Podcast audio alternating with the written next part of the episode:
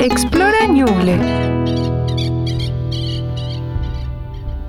Explora Ñuble presenta El Tesoro de Ñuble, relatos de nuestra región.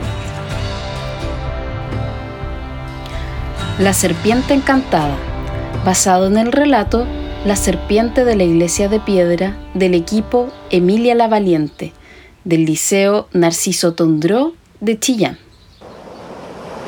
La reina de la Rinconada era amada por todos y esto desató la envidia de una malvada hechicera quien la convirtió en una serpiente gigante. Serás temida y rechazada por todos, le dijo. Antes de que cumplas los 18 años, debes recibir un beso de amor o te quedarás así para siempre.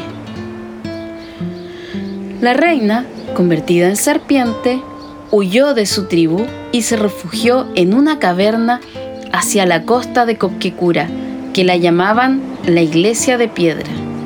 A veces se dejaba ver por los lugareños y les hablaba, pero su enorme tamaño causaba gran temor. Un día, el hijo de un cacique decidió ir a enfrentarla pero la serpiente le suplicó con una suave voz, No me mates, soy víctima de un hechizo.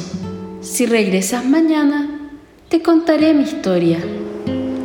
Y así comenzó el amor entre la serpiente y el joven.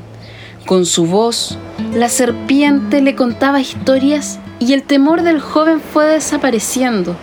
La noche en que cumpliría 18 años, angustiada, la serpiente le confesó al joven su amor y le prometió el collar que colgaba de su cuello como muestra de él, a cambio de un beso.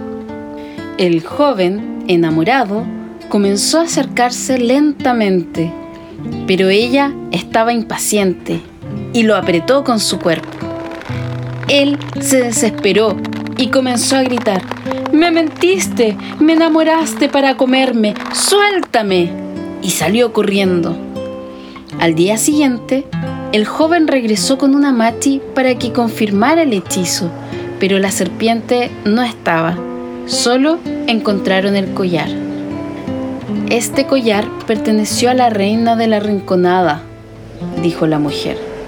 El joven lo miró con tristeza.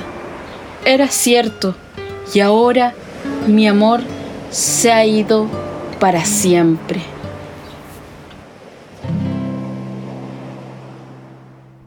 Explora Ñuble, del Ministerio de Ciencia, Tecnología, Conocimiento e Innovación.